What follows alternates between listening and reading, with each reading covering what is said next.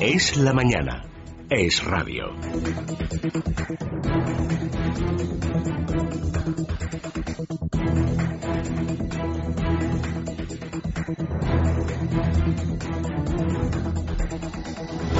Vamos ya a repasar cómo vienen los editoriales y los artículos de opinión de este miércoles con Marisa de Toro.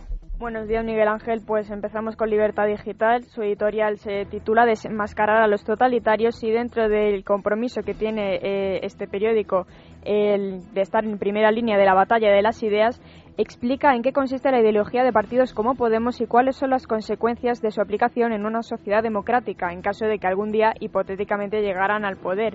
Habla de las propuestas de Podemos que no son más que la reedición de las ideas disolventes del marxismo de siempre, revestidas, eso sí, con un discurso aparentemente pacifista y comprometido en defensa de los sectores débiles. Apunta, sin embargo, este editorial a un peligro eh, velado todavía de Podemos, que es que ellos se creen que solamente ellos son los demócratas en este eh, sistema que rige hoy España.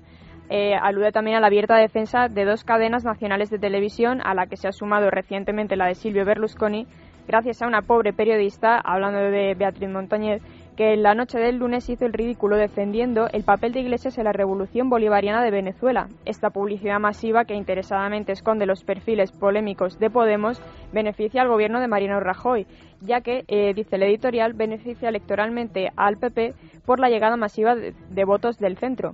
En cambio, eh, Libertad Digital apuesta porque los enemigos de la libertad deben ser combatidos, en especial cuando suponen una amenaza cierta para un país sobre el que pesan las más graves incertidumbres. Pasamos, Marisa, al diario El Mundo. ¿Qué destaca el diario El Mundo? Encontramos un artículo del director de este programa, Federico Jiménez Los Santos. Efectivamente, Federico Jiménez Los Santos titula su artículo Los jueces de Gallardón alude a la reforma del Poder Judicial que eh, ha encabezado el ministro de Justicia denunciando el obsceno espectáculo de unos políticos eligiendo a los jueces que los podrían juzgar.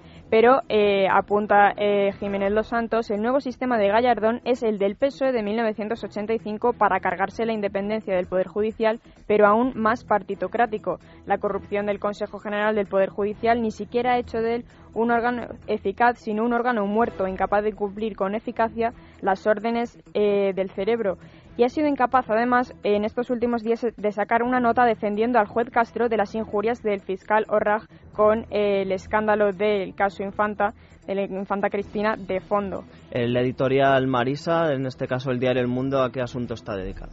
Está dedicado al su principal asunto al que se dedica es la fortuna ilícita eh, del, del ex tesorero del PP, Luis Bárcenas, a la que eh, denomina saqueo que se le eh, hizo Bárcenas al partido. Habla de la decisión del juez Pablo Ruz de pedir el procesamiento de Álvaro Lapuerta, ex tesorero del PP, por ayudar a Bárcenas a quedarse con donativos en dinero negro ingresados por el partido, un nuevo indicio de que parte de la fortuna de Bárcenas proviene de las cantidades sustraídas a la propia organización. Estos avances en la investigación del caso Gürtel probarían, dice el editorial del Mundo, la veracidad de muchos de los apuntes contables del ex tesorero, que de demostrarse ciertos confirmarían que en el PP entraban con regularidad dinero negro y solo estos datos que aporta la investigación dan motivos de sobra para que el PP deje de mirar para otro lado, reconozca los errores cometidos y dé garantías de que situaciones como las descritas en la instrucción no volverán a producirse. En páginas interiores, Marisa, no sé si podemos destacar algún artículo que encontremos del diario El Mundo. Podemos destacar efectivamente, Miguel Ángel, el de artículo de Santiago González, Cursos a pares. Habla, eh, hace un paralelismo entre los dos cursos de verano, uno de la Universidad Complutense, convocado por el Gobierno vasco, y otro convocado por COVITE, la Universidad Camilo José Cela.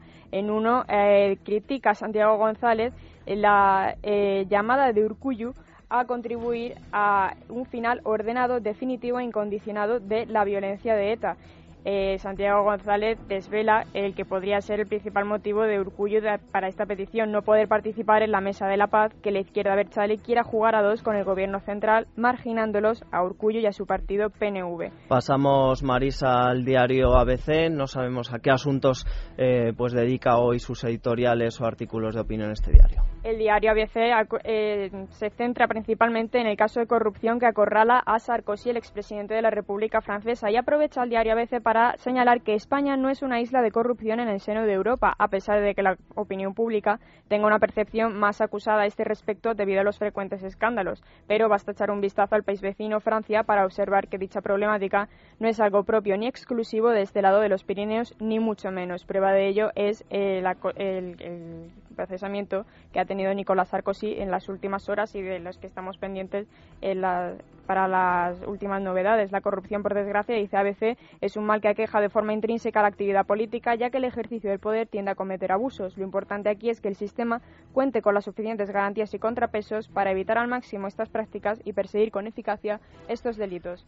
Terminamos el repaso a los artículos editoriales con el diario El País. El diario El País se refiere también al golpe demoledor que se le ha hecho a Nicolás Sarkozy con su detención e interrogatorio, que hace muy difícil su regreso a la primera línea política, más aún en un país de arraigada tradición republicana, en la que la figura de un expresidente interrogado en una oficina como un delincuente común es simplemente imperdonable. Habla además de la reforma a medias que ha hecho Rajoy el presidente del gobierno eh, ha hecho un anuncio positivo de necesidad de cambios, pero este no es un plan de regeneración, algo que reclama el diario El País, que apunta que sin una reforma de la Constitución cualquier propósito regeneracionista se quedará simplemente a medio camino. Muchas gracias, Marisa.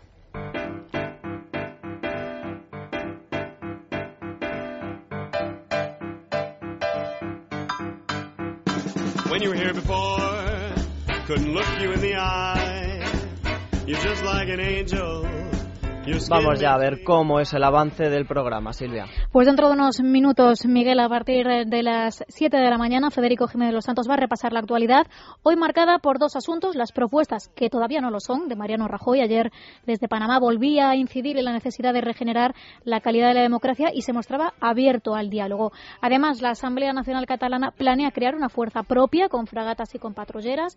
Al parecer propone además expropiar los edificios de la Armada Española, las que tiene en Cataluña y formar su propio ejército con la ayuda de tropas extranjeras. Estos asuntos y otros los vamos a analizar en nuestro tiempo de tertulia a partir de las ocho y media hoy con Gabriel Albiac, Alejandro Vara y Eduardo Inda. Les invitamos a participar, ya lo saben, tienen dos formas de hacerlo, dejando su mensaje en el contestador automático llamando al 914090503, repetimos 914090503 o dejando su comentario en nuestra cuenta de Twitter arroba es la de FJL quiero arreglar todo lo que hice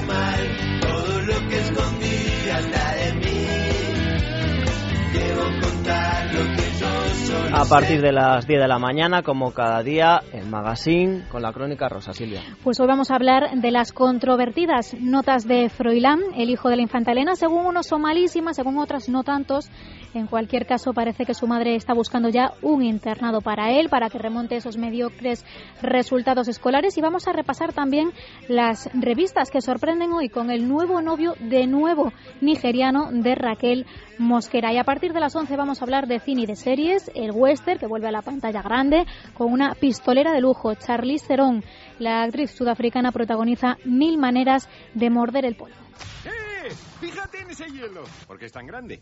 Para que no se derrita. Resulta muy interesante cómo lo hace. Es el gran estreno de esta semana junto con Open Windows. A pesar del título en inglés y de que su autor es el español Nacho Vigalondo, esta película llega a la pantalla repleta de actores internacionales, entre ellos Elijah Wood o Sasha Gray. Y como todo lo que toca Vigalondo, autor entre otros de los cronocrímenes, se trata de un thriller en el que nada es lo que parece. Hola. ¿Qué es lo que quieres?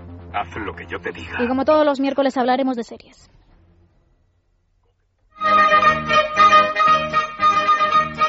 La 2 ha comenzado a reponer Verano Azul. Hemos ya perdido la cuenta de la cantidad de veces que las han repuesto y nosotros hemos querido hoy preguntar a nuestros oyentes, a ustedes, cuál es la primera serie que vieron. Entre los mensajes que ya hemos recibido en nuestra cuenta de Twitter, en arroba es la hay mucha variedad, Miguel.